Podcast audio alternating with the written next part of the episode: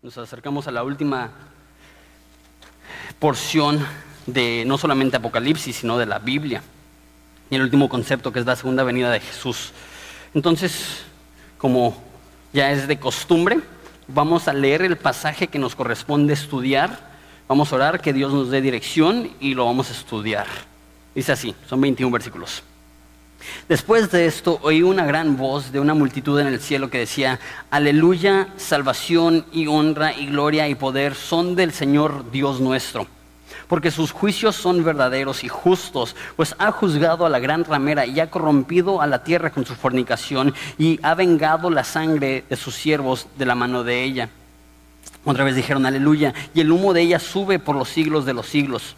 Y los veinticuatro ancianos y los cuatro seres vivientes se postraron en tierra y adoraron a Dios que estaba sentado en el trono y decían, amén, aleluya. Y salió del trono una voz que decía, alabad a nuestro Dios todos sus siervos y los que le teméis, así pequeños como grandes. Y oí como, como la voz de una gran multitud, como el estruendo de muchas aguas y como la voz de grandes truenos que decía, aleluya, porque el Señor nuestro Dios Todopoderoso reina. Gocémonos y alegrémonos y démosle gloria porque han llegado las bodas del Cordero y su esposa se ha preparado y a ella se le ha concedido que se vista de lino fino, lino, limpio y resplandeciente, porque el lino, el lino fino es las acciones justas de los santos. Y el ángel me dijo, escribe, bienaventurados los que son llamados a las cenas, a la cena de las bodas del Cordero. Y me dijo, estas palabras son verdaderas de Dios. Me postré a sus pies para adorarle y me dijo, mira, no lo hagas, yo soy consiervo tuyo y de tus hermanos que retienen el testimonio de Jesús. Adora a Dios, porque el testimonio de Jesús es el espíritu de la profecía. Entonces vi el cielo abierto y aquí un caballo blanco y el que lo montaba se llamaba fiel y verdadero y con justicia juzga y pelea. Sus ojos eran como llama de fuego y había en su cabeza muchas diademas y tenía un nombre escrito que ninguno conocía sino él mismo. Estaba vestido de una ropa teñida en sangre y su nombre es el verbo de Dios. Y los ejércitos celestiales, vestidos de lino finísimo, blanco y limpio, le seguían en caballos blancos. De su boca sale una espada aguda para herir con ella a las naciones, y él las regirá con vara de hierro, y él pisa el lagar del vino del furor de la ira de Dios Todopoderoso. Y en su vestidura y en su muslo tiene escrito este nombre, Rey de Reyes y Señor de Señores. Y vi un ángel que estaba en pie en el sol y clamó a gran voz diciendo a todas las aves que vuelan en medio del cielo, venid y congregaos a la gran cena de Dios, para que comáis carne de reyes y de capitanes y carnes de fuertes y carnes de caballos y de sus jinetes y carnes de todos libres y esclavos pequeños y grandes. Y vi a la bestia y a los reyes de la tierra y a sus ejércitos reunidos para guerrear contra el que montaba en el caballo y contra su ejército. Y la bestia fue apresada y con ella el falso profeta que había hecho delante de ella las señales con las cuales había engañado a los que recibieron la marca de la bestia y habían adorado a su imagen. Estos dos fueron lanzados vivos dentro del lago de fuego que arde con azufre, y los demás fueron muertos con la espada que salía de la boca del que montaba el caballo, y todas las aves se saciaron de las carnes de ellos. Oramos. Padre, te damos gracias por este pasaje, te damos gracias por la revelación de Jesucristo, específicamente la segunda venida de Jesucristo en la cual Él vendrá en su caballo blanco en gloria de una manera impresionante, imponente, Padre, para establecer un reino sin fin, para reinar con vara de hierro. Y Padre, te pido que nos abras nuestros ojos que nos quites, que nos quites esta mediocre idea de un, Jesús limitado, pequeño, X, y que nos pongas y nos plasmes la idea real de un Jesús guerrero, victorioso, fuerte, en el cual podemos confiar y el cual nos ama. Padre, te pido por este tiempo, te pido que sea de provecho para nosotros y que sea para tu gloria. Y es en tu nombre precioso que pedimos esto. Amén. Ya les he dicho, pero la doctrina más mencionada en la Biblia es la doctrina de la segunda venida. De hecho, eh, se menciona dos mil veces en la Biblia el conceptos acerca de, de, este evento, de Jesús venir en las nubes en su caballo blanco 1500 de esas menciones son en el Antiguo Testamento y 500 de ellas son en el Nuevo Testamento. Para ponerlo en balance, se menciona más que la cruz de Jesús, el nacimiento de Jesús, la resurrección de Jesús, la ascensión de Jesús, se repite más el concepto de la segunda venida de Jesús. Se podría decir que el concepto más importante de toda la Biblia es la segunda venida de Jesús, que todo apunta a esto y eso es lo que vamos a ver en, esta en esta mañana, en esta tarde ya, cómo va a Jesús regresar a establecer un reino perfecto, cómo se va a ver y qué es lo que va a ocurrir en el cielo y en la tierra mientras que Él regresa. Ahora también cabe, a manera de introducción, decir que eh, desde el capítulo 6 al capítulo 19 ha sido bien difícil. Ha sido tribulación, prueba, pestilencias eh, y ha sido horrible. Hemos visto la muerte de, miles de millones de personas. Hemos visto juicios y pestilencias que nunca se han visto en la tierra y jamás se verán a ese nivel otra vez. Y ha sido difícil porque enseñamos la Biblia verso a verso, no nos brincamos nada y llevamos cuatro o cinco meses hablando de la ira de Dios y cómo Dios va a castigar el mundo. Y eso es lo que Dios ha hecho. Y eh, es importante recordar, como digo, a manera de repaso y a manera de introducción, que había dos razones por lo cual Dios hizo esas pestilencias. Las razones es, primero, para castigar al mundo. Hay un pasaje en, en Apocalipsis que dice, porque ellos han destruido el mundo, ahora Dios les destruirá a ellos. O sea que porque el humano ha estropeado la creación perfecta de Jesús, la reacción de Dios es juicio, es castigo, es condena y es lo que hace, va a castigar al mundo por sus malas acciones. Pero no solamente es eso, si solamente fuera eso, Apocalipsis sería el libro más deprimente. Y aunque es deprimente, no es tan deprimente cuando nos, cuando nos acordamos que el otro fin de esto es que Dios está llamando al mundo a arrepentimiento que Apocalipsis no es Dios cerrando las puertas del cielo, sino abriéndolas como nunca antes, de tal modo que hay un ángel que vuela por todo el mundo y predica el Evangelio eterno que dice, temen a Dios y glorifíquenle. Entonces, aún en medio de todas estas muertes y tribulaciones y pestilencias, Dios lo que está haciendo es que está sacudiendo al mundo, dándoles una última oportunidad de arrepentirse antes de que Él regrese, lo que vamos a ver hoy, y, y termine definitivamente su destrucción. Ahora, el enfoque del capítulo 16 al 19 ha sido eh, Dios castigando al mundo, Dios trayendo esas plagas y pestilencias, pero el enfoque cambia a partir del capítulo 19 y ya no es tanto el juicio del mundo, sino la restauración del mundo, cómo Dios limpia la maldad. Y sí vamos a ver cómo Dios juzga, pero eso va a ser la última vez que juzga y no va a ser tanto castigar a los humanos, aunque lo va a ser, más bien va a ser limpiar al mundo de todos sus enemigos. Eh, y eliminar a todos los que se oponen a él. Ya entendiendo un poco el contexto, vemos versículo 1, dice, después de esto oí una gran voz de una gran multitud en el cielo que decía, aleluya, salvación, honra y gloria y poder son del el Señor Dios nuestro. Entonces les pinto la escena. Les recuerdo, por si, no estuvieron, qué significa esta gran multitud. En el capítulo 6 nos dice que en el cielo habrá una multitud de santos, de cristianos tan grande que nadie la puede contar. Y tú dices, no, pues ¿cuántos son? ¿10 mil o, 100 mil o, un millón? Pues en el libro de Apocalipsis nos dice que hay un ejército de 200 millones. Entonces, si se pueden contar 200 millones, comparativamente un número que no se puede contar, estamos hablando de un número muchísimo más grande, entonces posiblemente sean miles de millones de cristianos todos congregados, todos reunidos en la presencia de Dios delante del trono. Y, es, como dije, esa es una cantidad que no nos podemos imaginar. Cuando vemos el Estadio Azteca se nos pone chinita la piel. Esos son 100 mil, ahora imagínate miles de millones. No sé si te ha tocado ver eh, imágenes donde Billy Graham una vez le predicó en Corea del Sur a un millón de personas. Y es un mar de personas tan grande que llega hasta el horizonte. Estamos hablando de un millón. Ahora imagínate miles de millones. No podemos comprender esa cantidad de, número, pero esa es la cantidad de personas que están delante de la presencia de Dios. No solamente eso, sino que también hay ángeles eh, en el cielo y eso vimos que eran millares de millares. Ahora, no estamos seguros qué significa esto. Millares puede significarse 10 mil, entonces 10 mil por 10 mil serían 100 millones. Entonces a lo mejor hay 100 millones o millares también puede significarse un número sin, que no se puede contar. Y si eso es cierto, estamos hablando no solamente de miles de millones de cristianos, sino de miles de millones de ángeles, todos reunidos en el cielo.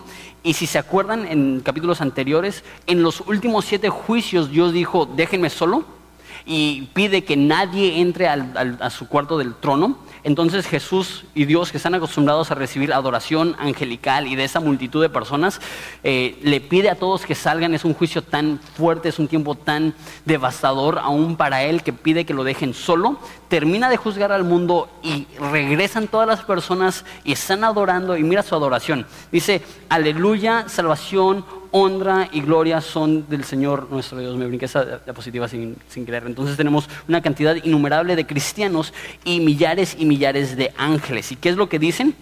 Dicen aleluya. Ahora, tú y yo somos, estamos muy familiarizados con esa palabra porque se dice mucho, pero lo interesante es que en el Nuevo Testamento la única parte que se menciona aleluya es en este capítulo. Ninguna otra parte de, del Nuevo Testamento se menciona. Es una palabra en hebreo que se menciona mucho en Salmos y, el salmista dice mucho aleluya, pero es la única vez que aparece en el Nuevo Testamento. ¿Qué significa? Es la unión de dos palabras, jalel o alel, que es adoración o alabado sea, y ya, que es una abreviación de Jehová o de Yahweh, el nombre de Dios. Entonces lo que significa es alabado sea Jehová. Y y es interesante porque es una palabra preciosa que al parecer se reserva exclusivamente para este capítulo tan glorioso de Apocalipsis. Y si te soy honesto, ese es de los capítulos más gloriosos de toda la Biblia. Si este capítulo no te prende, si este capítulo no te emociona, entonces es dudable que alguna otra parte de la Biblia te emocione. Es así de bello, es así de grato. Y dice San Agustín acerca de esa palabra, aleluya, dice es la expresión más gloriosa del mundo, tan gloriosa que pareciera ser una lengua angelical. Es, es, lo que significa aleluya, es la frase más preciosa del mundo y lo están diciendo estos santos que están en la presencia de Dios y dicen aleluya, salvación, honra, gloria y poder son del Señor nuestro Dios. Ahora, Y la segunda palabra se me hace muy interesante también, que de todas las cosas que pudieran agradecerle a Dios y de todas las cosas que pudieran adorar de Dios, la primera cosa que mencionan es que salvación. O sea que los que están en el cielo, los millones de, de, santos que estarán en el cielo, lo que tienen en su mente es agradecimiento porque Dios les salvó. Qué interesante. Que jamás superaremos el hecho que Dios nos ha amado y dio su vida por nosotros. Jamás superaremos el hecho que Dios salvó a pecadores, para citar a Pablo, que nosotros somos los primeros, los peores, que Dios nos amó a nosotros. Jamás lo vamos a olvidar, jamás lo vamos a superar. Y cuando estemos en el cielo, el enfoque de nuestra adoración es gratitud. ¿Por qué? Porque Dios nos salvó cuando pasen 100 millones de, años, perdón, no vamos a estar como que, ah, ya hay que cambiar el tema. Vamos a seguir engranados y enfocados en este concepto. Dios salva, Dios nos salvó, la salvación es de Jesús, Jesús salva. Ese es el enfoque de la adoración en el cielo. Leemos el resto de esta adoración. Dice, salvación y gloria y honra y poder son del Señor Dios nuestro. Eh, porque sus juicios son verdaderos y justos, pues ha juzgado a la gran ramera que ha corrompido la tierra con su fornicación y ha vengado la sangre de sus siervos de la mano de ella. Otra vez, aleluya.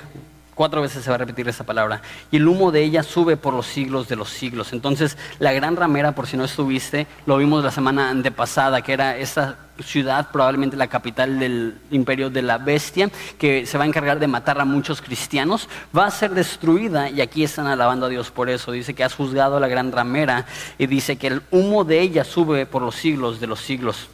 Y los 24 ancianos, esto ya lo hemos visto muchas veces, y los cuatro seres vivientes adoran a Dios, se postran en tierra y adoran a Dios que estaba sentado en el trono y dicen, amén, aleluya. Tercera vez que se ve esta palabra. Y salió del trono una voz que decía, alabad a nuestro Dios todos sus siervos y todos y, los que le teméis, así pequeños como grandes. Y me encanta este versículo, versículo 4. Y oí la voz de una gran multitud, como el estruendo de muchas aguas y como la voz de grandes truenos que decía, aleluya, porque el Señor, nuestro Dios Todopoderoso, reina. Me encanta como dice que la voz de esta gran multitud es como el estruendo de muchas aguas, como la voz de grandes truenos. Aquí en Ensenada, ya les he comentado esto, tenemos una de las olas más grandes del mundo en la isla. Es una ola tan grande que se han registrado olas de 15 metros de, tamaño. Para ponerlo en proporción, el techo es, es aproximadamente 7 metros. Entonces, estamos hablando de olas el doble del tamaño de esta bodega, de esta nave industrial. Y obviamente nunca he ido a surfear, pero mi papá de surfo, yo también me crié surfeando, e íbamos a ver cuando las olas eran grandes y ver cómo, cómo estos locos montaban estas olas y aunque estabas a metros de distancia, a unos 100 metros de distancia para, para que no te mate la ola, eh, cuando rompía la ola era un estruendo tan grande que tenías que gritarle a la persona que tenías al lado para que te pudiera escuchar. Era como una explosión. Y si, nunca he ido a las cataratas de, del Niágara, pero me imagino que es algo así, que es tanta el agua que está chocando entre sí, que es un rugir, es una explosión de sonido. Y dice como, es, como, como si fuera de grandes truenos. Desafortunadamente en Ensenada no tenemos muchos truenos, no tenemos muchas tormentas eléctricas, pero viví en Florida un tiempo y Florida es el estado de Estados Unidos que más relámpagos tiene. Y ahí era a veces de a diario, también viví un tiempo en Querétaro y ahí también hay unas tormentas eléctricas brutales. Y de vez en cuando nos toca, no sé si se acuerdan, hace como dos o tres meses nos tocó una tormenta a, medianoche y todos en Facebook, ah, truenos, porque no estamos acostumbrados. Eh, y, y estaban bien cerca. Y a veces ves el relámpago y inmediatamente escuchas el trueno y sabes que estás cerca. Y, no sé si te acuerdas cuando eras niño que, que empezaba a palpitar más rápido, más rápido tu corazón, sentías que te daba taquicardia, así de, de lo fuerte que se escuchaban los truenos, de lo imponente que se escuchaban los truenos. Así va a ser la adoración en el cielo. La adoración celeste no es ni apática, ni apagada, ni actuada, es apasionada, encendida y genuina. Y vemos cómo esas personas están exaltando a Dios a gran voz, diciendo aleluya, porque el Señor, nuestro Dios Todopoderoso, reina. No es justo que ante tal salvación, no es justo que ante todo lo que Dios ha hecho por nosotros, nuestra adoración sea apática, apagada, mediocre o, este, o actuada. Y no estoy diciendo que, hacemos un alboroto, pero lo que estoy diciendo es que adoración genuina, cuando realmente consideras todo lo que Dios ha hecho, cuando realmente consideras que de Dios es la salvación y la honra y el poder y la gloria, la reacción natural es adorar y es adorar con pasión. Me encanta lo que dice Spurgeon. Spurgeon dice adoración mecánica, esa es una traducción que no funciona súper bien, entonces adoración rutinaria es fácil, pero inútil. Y eso lo dijo predicando, ven, despiértate hermano, despiértate alma mía. Lo que está diciendo es que cuando lo hacemos por costumbre o ya llegamos, ya no sabemos la canción y, vámonos, ya se acabó, pues vamos a ver el, fútbol americano, vamos a comer y, y, realmente no es algo profundo, no es algo real, no es algo genuino, nada más venimos, cumplimos, nos fuimos. Dice que esa adoración es fácil, es fácil llegar y cantar las que ya te sabes y irte pero que se despierte nuestra alma, eso es donde hay valor, cuando se despierta nuestro corazón y, lo que estamos cantando realmente resuena con lo que queremos en nuestra alma y recordamos todo lo que Dios ha hecho, eso es lo que vale, eso es lo que realmente es precioso, eso es lo que realmente Dios ve como una ofrenda grata. Cuando ve a su pueblo sinceramente, genuinamente, honestamente, levantando su voz de manera unísona para adorarle y exaltarle, eso es lo que Dios está buscando. Más al ratito tendremos una oportunidad para hacer esto. De hecho, como Spurgeon dice, ven, despiértate hermano. Por eso tenemos siempre adoración al final también, no solamente al principio. ¿Por qué? Porque una de las funciones de la predicación de la palabra es esto, es despertarnos, es recordar, ah, sí, cierto, no estamos aquí simplemente cumpliendo una función espiritual, estamos aquí para adorar al Dios vivo que va a regresar entre las nubes y todo ojo le verá. Y eso es causa de adoración real, legítima, una cita más de Spurgeon, ¿por qué? ¿Por qué no? Eh, dice, todas las labores de un cristiano deben de hacerse gozosamente, pero especialmente la de alabar a Dios. Y es tan importante el gozo y el entusiasmo en todo lo que hacemos, cuanto más al momento de adorar a Dios. No somos una iglesia pentecostal, pero una de las cosas que tiene bien la iglesia pentecostal es que adoran a Dios. Y una vez, una vez más, no estoy diciendo que hacemos un alboroto y no estoy diciendo que sale de control. Lo que estoy diciendo es que sea honesto, sincero, del corazón, genuino y al mismo tiempo que sea apasionado, que sea fuerte, que sea de lo más profundo de nuestra alma para adorar a Dios. Porque si todas las cosas deben de hacerse gozosamente, ¿cuánto más alabar al Señor?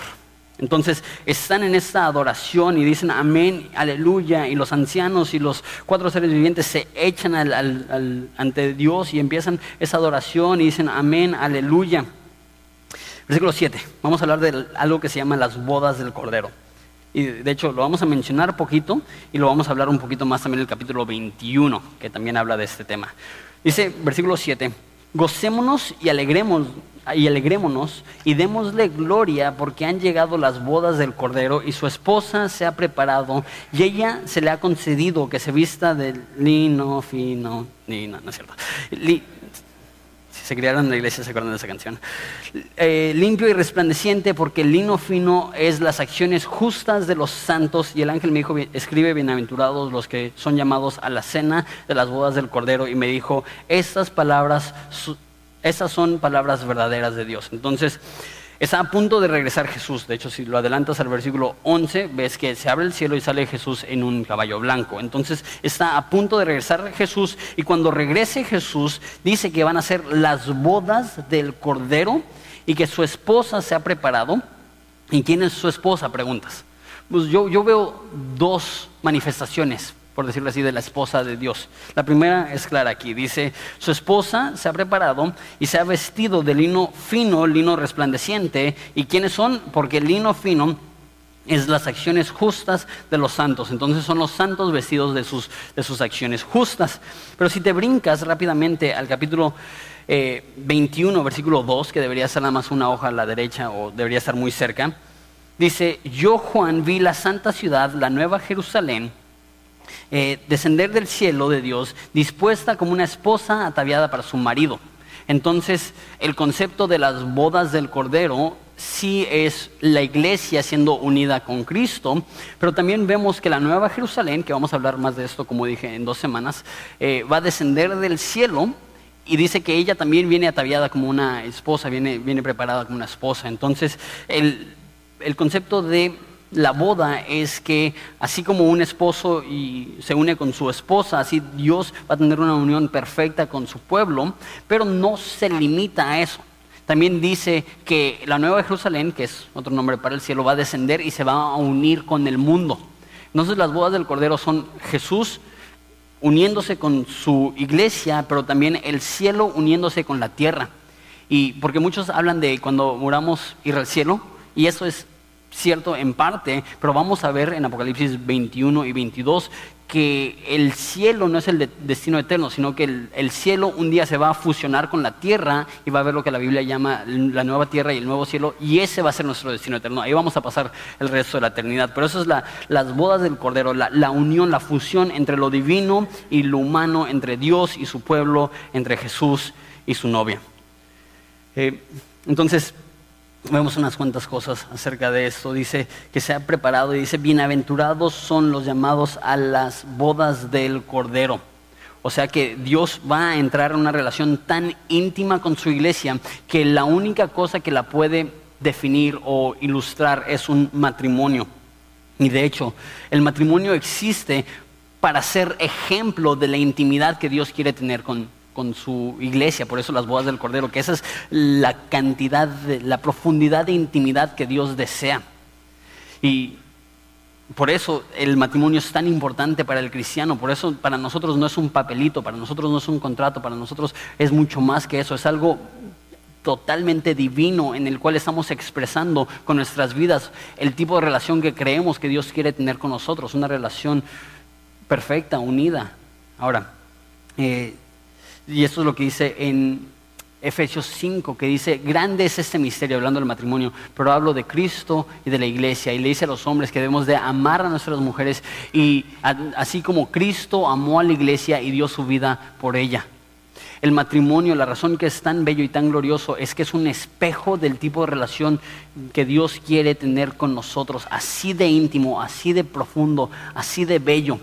Y dice que, que desciende como una mujer se prepara para su, boda.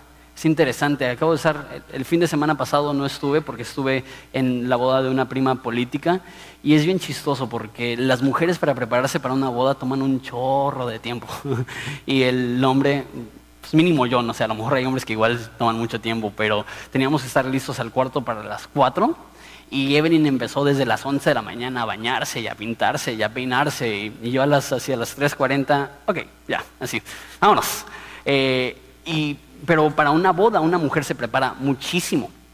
Y más cuando se está casando. Hay personas, mujeres que, hacen semanas de tratamientos de la, piel y pedicure y manicure y quién sabe cuántas cosas, algunas hasta cirugía plástica, quién sabe qué, todos en preparación para, la, para prepararse. Y ese momento de las bodas, se va a escuchar bien cursi, normalmente no soy cursi, pero a mí me encanta cuando en la boda eh, está el esposo esperando a la novia y si es una iglesia cuando se abren las puertas o si es en un jardín cuando, cuando pasa y por fin se ve y los ojos así todos brillosos del esposo, así su, su cara toda tonta así de... y ese momento es, es, tan precioso porque está siendo manifestada, revelada a su esposa y es, es la unión y esa es la, imagen que está dando aquí Juan, que, que Jesús por fin está siendo unido a su esposa y él ha sido fiel. Y, el concepto es como si estuviéramos comprometidos con Jesús y esperando y por fin llega el día en el cual Él tomará a su iglesia y Él se unirá a ellos y habrá esta relación correspondida y este amor. Y dice, estas palabras son verdaderas y esto es de lo más precioso que podemos tener que Dios, después de tantos años y milenios de tolerar nuestra infidelidad, por fin recibirá una esposa vestida limpia, fina, resplandeciente de sus acciones justas. Ahorita hablamos un poco más de eso, versículo 8.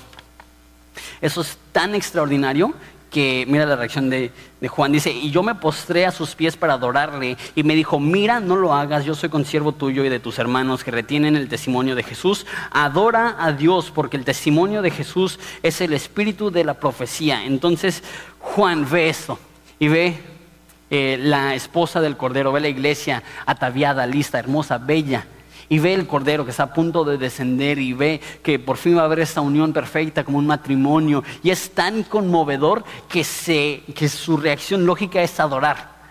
El único problema es que se le chispotea, para citar al espíritu que en paz descanse, este, si le chispotea y se avienta con el sujeto equivocado y adora al ángel. Y el ángel está diciendo, ¿qué, haces? Levántate, adora a Dios, yo soy consiervo tuyo. Nos demuestra que no debemos de adorar ángeles y ese tipo de cosas, pero lo más importante aquí es cuántas cosas increíbles ha visto Juan en su vida. Él vio eh, la crucifixión de Jesús, él vio la resurrección de Jesús, él vio la transfiguración de Jesús, él vio la ascensión de Jesús, él vio el, el, nacimiento de la iglesia, él vio la profecía de Jesús, él vio la revelación de Jesús y nunca había reaccionado así entonces nos demuestra el nivel que esto es algo tan grande para él. Que, ya no sabe ni cómo reaccionar y se echa y se empieza a adorar, empieza a adorar en frente de ese ángel y el ángel dice, estás loco, levántate, adora a Dios. Y dice una frase que ya lo hemos dicho y enfatizado, pero eso es una de, una de las cosas tan preciosas de enseñar la Biblia verso a verso. Enfatizamos lo que la Biblia enfatiza y aquí dice, porque el testimonio de Jesús es el espíritu de la profecía. Lo que está diciendo, el propósito de la profecía es contarnos quién es Jesús. Eso es lo que significa el testimonio de Jesús. ¿Quién es Jesús? Ese es el espíritu de la profecía. El punto de Apocalipsis y la razón que nombramos esta serie, la revelación de Jesucristo, es porque eso es lo que Dios quiere que sepamos. La revelación de Jesucristo. Y versículo 11, ¿qué es? Por fin, la segunda venida donde Él desciende en las nubes. Mira lo que dice versículo 11. Y vi el cielo abierto y aquí un caballo blanco y el que lo montaba se llamaba fiel y verdadero y con justicia juzga y pelea. Entonces se ve el cielo abierto y desciende el que se llama fiel y verdadero, que es Jesús, en un caballo blanco. Esto es lo que se conoce como la segunda venida. Y por fin aparece, se ve en el cielo. Ahora, unas cuantas cosas. Eh, ¿Por qué reacciona de tal forma Juan? ¿No, no se hace un poco excesivo? Que, se ponga a adorar a, Jesús. ¿Por qué es tan importante esto? Les he comentado, pero les reitero, eh, que en la literatura, particularmente hebrea y antigua, hay algo que se conoce como el efecto sándwich. Y no es para darles hambre, pero el efecto sándwich es el siguiente, que si inicia con algo y termina con algo, eso determina la identidad del escrito. Entonces, así como un sándwich, puede tener el mismo contenido, puede ser eh, pollo con queso, y si tiene pan al principio y pan al final, es un sándwich. Pero si tiene tortilla al principio y tortilla al final, ¿es sándwich? No, es quesadilla. Aunque tenga el mismo contenido, lo que determina la identidad de tu merienda es, lo que está al principio y lo que está al final, en lo que está envuelto.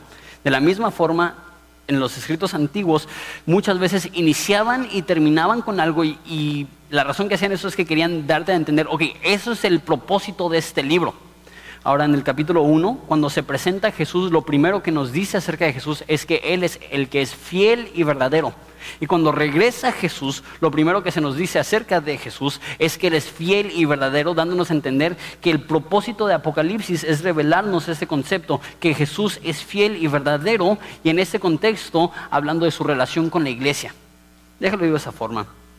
Una de las cosas eh, que más marcó mi vida espiritual cuando recién empecé a enseñar la Biblia es cuando estaba de misionero en Inglaterra y el pastor de la iglesia donde estaba apoyando me pidió que hiciera un proyecto en el cual tomara todos los libros de la Biblia, los 66 libros de la Biblia, y escribiera, y escribiera media hoja de cada uno, entonces un proyecto bastante grande, explicando cómo el pueblo de Dios siempre le es infiel a Dios y cómo Dios siempre le es fiel a su pueblo.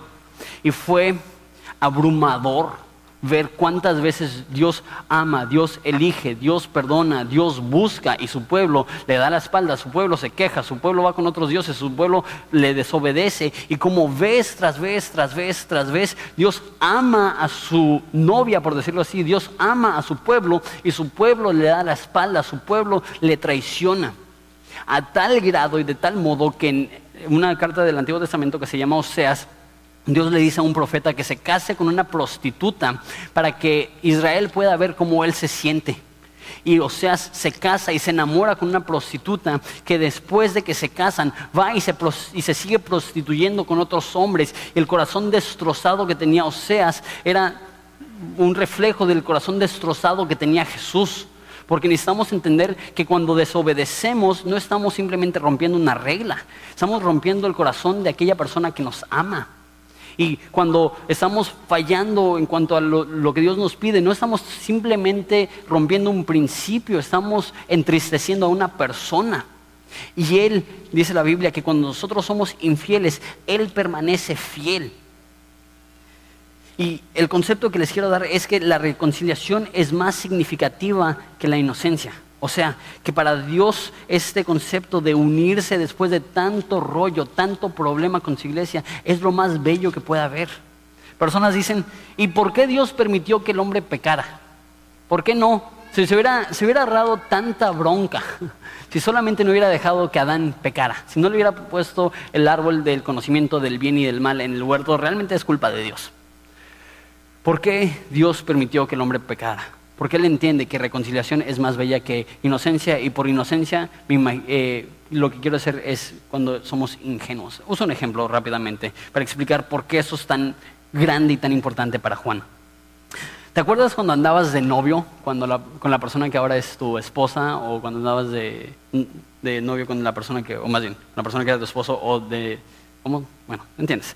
Eh, cuando andabas con la persona que ahora es tu esposa, o a lo mejor tú estás en esa parte donde estás noviando y andas con una persona y estás bien enamorado y, y, todos saben, bueno, los, los, que ya están casados saben que, que esa, ese enamoramiento es bonito, pero es, es bien superficial. Eh, te estás enamorando no tanto de la persona que es, porque realmente no conoces a la persona, estás enamorado casi de una fantasía, estás enamorado de un concepto, estás enamorado una vez más, porque realmente no conoces bien a la persona. Y, por eso hay personas que andan con gente que son patanes. Ves a mujeres que andan con hombres y dices, ¿cómo andan juntos? Y la razón es porque en el enamoramiento primordial es un amor ingenuo, donde ignoras todas las fallas, ignoras todos los problemas y andas con ellos. ¿Por qué? Porque ya te pegó el amor y ya fuiste. Y viceversa, vemos a hombres que andan con mujeres que ni al caso, ¿por qué? Porque ya se enamoraron y no anden dando codazos y no anden viendo a sus hijos en ese momento. Pero vemos personas que, tú dices, ¿por qué andan juntos? ¿Qué, están haciendo? Y los dos va viendo así, ah, es que nos amamos. El problema es que la cultura exalta ese tipo de amor. Y casi todas las historias de amor son entre dos personas que ni siquiera se conocen. La sirenita conoce a Eric y dice, quítame, quítame las aletas, no quiero ir con él. Y yo digo, lo viste una vez. Estás haciendo una bruja para que te quite tus aletas porque lo viste una vez y todos, ah, ese tipo de amor.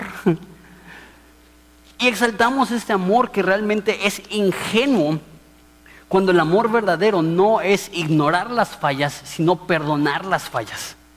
Y ahora imagínate, para mí de lo más bonito es ver a personas que tienen 50 años de casados y siguen juntos.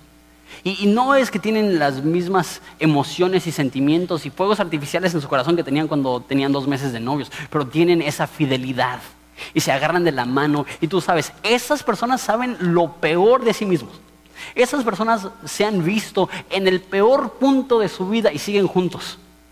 ¿Por qué? La reconciliación es más hermosa que la inocencia. La reconciliación es más hermosa que ser ingenuos y, y ignorar las fallas. Dios por milenios tuvo una novia que le fue infiel. Dios por milenios, Dios no está como que, ah, ignorando, Él sabe y Él le duele. Por eso la, la, imagen de Oseas que se casa con una prostituta y en ese libro tan precioso Dios dice, ¿cómo te puedo abandonar? Cuando eras niño te enseñé a caminar. ¿Cómo te voy a abandonar ahora? Dios dice, ¿cómo puedo abandonar a la gente que yo escogí desde antes de la fundación del mundo? Desde antes de formar el mundo, yo te amé, yo te escogí, yo te busqué. ¿Cómo te voy a dar la espalda? Y Dios ha sido herido vez tras vez tras vez. Su nombre es fiel y verdadero. La Biblia dice que cuando nosotros somos infieles, Él permanece fiel porque Él no se puede negar a sí mismo. Y Él ha tolerado injusticia tras injusticia, traición tras traición, dolor tras dolor. ¿Y qué es lo que sucede? En este momento glorioso ya no veo una esposa pecadora, ya no veo una esposa eh, traicionera, ya no veo una esposa infiel. ¿Qué es lo que ve? Una esposa vestido en lino fino, resplandeciente, en acciones justas, porque el pecado que fue rojo como el carmesí, Él lo limpia y lo hace blanco como la blanca lana. Y por primera vez Dios llega entrega a su hijo, la esposa, la iglesia, se une a él y ya no hay pecado, ya no hay separación, ya no hay infidelidad y por primera vez Jesús puede ser correspondido. O sea, esa es una historia de amor, no donde nosotros somos los héroes, sino donde nosotros somos los que le dimos la espalda a Jesús y Él no nos abandona y Él nos sigue amando y Él nos sigue buscando y llegará el momento donde Él se hará para sí mismo una esposa sin manchas, sin arrugas, sin cosas semejantes, lo que dice Efesios.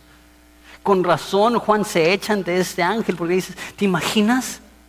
Después de años de fidelidad a una novia adúltera, se le es presentado a Jesucristo una novia sin mancha. Y no es que cambió de novia, y no es que se dio por vencido, y no es que, sabes que ya me di cuenta que ando con una persona bien mal, sino que Él se encarga de transformar a su iglesia y hacerla perfecta, y hacerla preciosa, y hacerla sin mancha. Y eso es lo que está esperando el mundo. Esa es la dirección en la cual va todo el mundo, que estamos esperando la revelación de Jesucristo, porque en la revelación de Jesucristo por fin entraremos a una relación con Él como Él quiere, como Él ha anhelado, como Él ha querido por tanto, tanto tiempo. Necesitamos apurarnos un poco. Dice, y sus ojos eran como llama de fuego, entonces su pasión y nos describe un Jesús fuerte. Y en su cabeza muchas diademas y tenía un nombre escrito que ninguno conocía sino él mismo.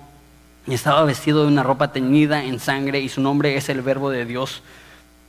Y los ejércitos celestiales, eh, vestidos de lino finísimo, blanco y limpio, le seguían en caballos blancos y de su boca sale una espada aguda para herir con ella a las naciones y las regirá con vara de hierro y él pisa el lagar del vino del furor de la ira de Dios y su vestidura y en su vestidura y en el muslo tiene escrito el nombre Rey de Reyes y Señor de Señores. Entonces nos presenta a Jesús en su segunda venida. Y vemos un contraste bien marcado entre su primera venida, cuando vino en humildad, y su segunda venida, cuando viene en gloria. Su primera venida nace en un pesebre como una persona humilde, pobre. Su segunda venida viene como un rey. Su primera venida cuando entra a la capital de Israel, cuando llega a Jerusalén, ¿cómo entró? ¿Se acuerdan? En un burro. La segunda vez, ¿cómo viene? Viene en las nubes como un jinete de un caballo blanco, o sea, polos opuestos. Uno está llegando con un patín del diablo y en la otra está llegando en un Ferrari, para ponerlo en, ese contexto. La primera llegó y tuvo una corona de espinas, en la segunda dice que tiene muchas diademas, y diademas aquí no está hablando como diademas de mujer para que no les, se les caiga el cabello, esos son diademas como coronas de reyes. Es interesante porque una corona, pues eres rey, pero muchas coronas es que ya eres fantocha. muchas coronas es que ya estás luciéndote y que ya llegas en tu gloria y ya llegas en tu esplendor. Y así llega Dios en su caballo blanco, con ojos que son como llamas de fuego, muchas coronas. Eh, en su primera eh, venida hay un ortográfico, derrama su sangre y en su segunda venida viene con ropa teñida en sangre. Teñida es, es que la, eh, la moja en, sangre. ¿Y qué es lo que va a hacer? Dice que con la boca que sale de su, con la espada que sale de su boca, él hiere a las naciones. Entonces, todas las naciones se reúnen en contra de Dios. Eso es lo que se conoce como la batalla del Armagedón. Y, están reunidos para pelear en contra de él. Y dice que de la espada aguda que sale de su boca, él los destruye. Ahora, no estamos seguros qué significa esto. Si, si es una ilustración, que no es tanto que abre su boca y sale una espada, sino que como cuando arrestan a Jesús, que llegan a Jesús y le dicen, ¿eres tú el Cristo? Y él dice, yo soy, y se caen todas las personas porque es así. O si, si llega y abre la boca y saca una espada y acaba con sus enemigos de una vez y dice que, que es como el lagar del vino de la ira de Dios. Esto ya lo hemos visto, donde Dios definitivamente y por fin destruye a sus enemigos. Ya no habrá más personas. Y mira lo que sucede, versículo 17. Y vi un ángel que estaba en pie delante del, o en el sol y clamó a gran voz diciendo a todas las aves que vuelan en medio del cielo, venid y congregaos a la gran cena de Dios para que comáis carnes de reyes y de capitanes y carnes de fuertes y carnes de caballos y de sus jinetes, carnes de todos libres, esclavos, pequeños y grandes. Y vi la bestia y a los reyes de la tierra y a sus ejércitos reunidos para guerrear contra el que montaba en el caballo y contra sus ejércitos. Entonces, eh, dice un ángel, a todas las aves vengan, eh, buitres y aves de rapiña, a comer eh, los cadáveres de esos hombres que estaban reunidos para pelear en contra de Dios. Y dice que todos los ejércitos de la bestia y todos los reyes de la tierra estaban reunidos ahí para pelear. Y versículo 20 dice, que la bestia fue apresada y con ella el falso profeta que había hecho delante de ella señales con las cuales había engañado a los que recibieron la marca de la bestia. Si se acuerdan, hace varias semanas todo el mundo es engañado por este falso profeta que convence al mundo que la bestia debe de ser adorada y todos adoran a la bestia y todos se ponen una marca para mostrar su afiliación con Él y todos son reunidos para pelear en contra de Jesús. De alguna forma, el, falso profeta convence al mundo que pueden pelear en contra de Jesús y ganarle. Eh, estos dos fueron lanzados vivos dentro del lago de fuego, eso es el infierno, ahorita hablo un poquito más de eso, y los demás fueron muertos con la espada que salía de la boca del que montaba del caballo, en el caballo, y todas las aves se saciaron de las carnes de ellos. Entonces esta es la guerra de Armagedón. No tiene ni asteroides ni Bruce Willis, no te engañe Hollywood. Lo que vemos aquí más bien es la última guerra, pero ni se debe de llamar una guerra, porque en una guerra hay una batalla y no vemos aquí que, que suden los ejércitos celestes o que, o que sangren los ejércitos celestes. Lo que vemos es que Dios abre la boca y se acaba. Eso no es tanto una batalla, eso es una exterminación donde Dios limpia el mundo de todos sus enemigos, les destruye y toma a la bestia y toma al falso profeta y los manda al lago de fuego que arde con azufre. Lo vamos a ver a más detalle eh, cuando, veamos el capítulo 20, donde vamos a ver que todo el mundo, todos los enemigos de Dios van a ser enviados al lago de fuego, pero eso es eh, una forma de decirle al infierno. Me gusta lo que dice David Gusick. Bueno, no me gusta, pero es muy acertado. El lago de fuego es lo que normalmente consideramos el infierno. Es real y no hay nada más importante que escaparlo. Entonces, la forma que Apocalipsis describe el infierno es que es un lugar donde literalmente te estás quemando y estás siendo consumido como si fueras echado a un lago de fuego. Termino con esto. Hay dos cenas. Dice, bienaventurados los que son invitados a las cenas de las bodas del Cordero. Y vemos aquí que son invitadas todas las aves a la cena de Dios. O sea, uno es donde Dios recibe a su iglesia perfecta, sin mancha, para celebrar esta unión perfecta. Y otra es cuando Dios destruye a sus enemigos y las aves se saciarán de sus carnes. Y eso nos demuestra la urgencia de creer en Jesús. Eso nos demuestra la importancia de olvidarnos de nuestros propios deseos, deleites, placeres, sueños X y confiar en Jesucristo y decir, sabes que ya no vivo para mí, ahora vivo para Cristo, ya no soy para mí, ya no soy para mis deleites, ahora vivo y soy para Cristo. La pregunta es, ¿en qué cena estarás? Espero que en la cena de, los, de, de, las bodas del Cordero, donde seremos reunidos con Jesucristo, donde seremos unidos con Jesucristo, donde disfrutaremos de una comunión sin mancha con Jesucristo y no a la gran cena de Dios, donde las aves cenarán las carnes y la carne más bien de los enemigos de Dios. Vamos a ponernos de pie. Como les dije al principio, aquí estamos viendo cómo Dios limpia el mundo. Estamos viendo la esperanza que tenemos. Y sí, para los enemigos de Dios no es mucha esperanza, al contrario, no es nada de esperanza. Pero para los hijos de Dios hay una esperanza impresionante. Que tú y yo un día seremos presentados delante de su presencia sin mancha. Que tú y yo un día estaremos en la presencia del Cordero. Y tú y yo podremos disfrutar de una unión con Dios y lo que quiero que hagamos e, es, que recordemos lo que están haciendo ahorita miles de millones de personas en el cielo, que es adorar a Jesús. Es decir, amén, aleluya. Es decir, eh, salvación, honra, gloria, poder son del Señor nuestro Dios. Que realmente reconozcamos que si Él nos ha salvado, no solamente nos está salvando del infierno, eso es cierto, pero nos está salvando de una eternidad como siendo enemigos de Dios. Nos ha entorno no solamente nos ha salvado, sino que nos ha introducido ahora a una nueva vida donde somos sus hijos.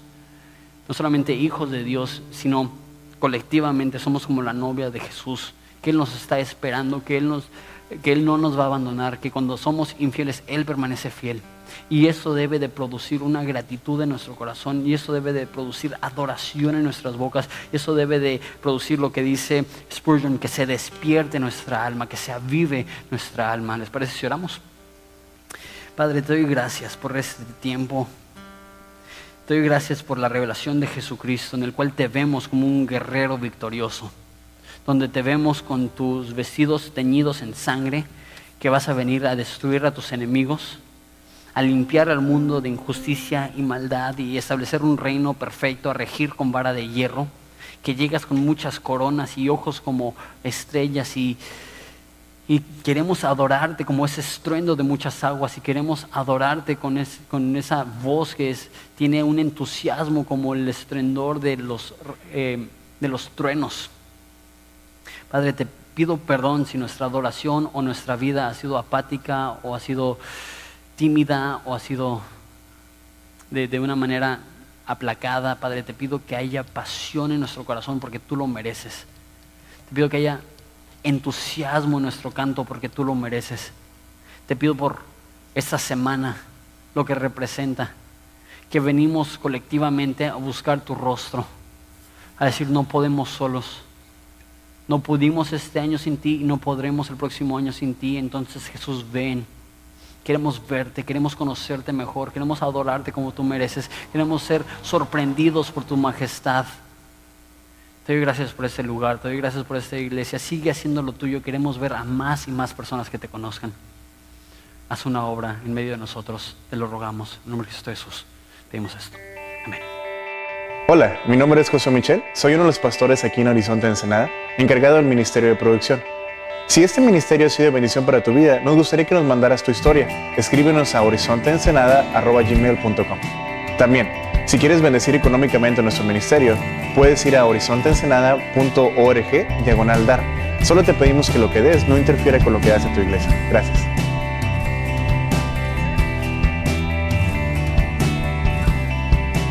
Porque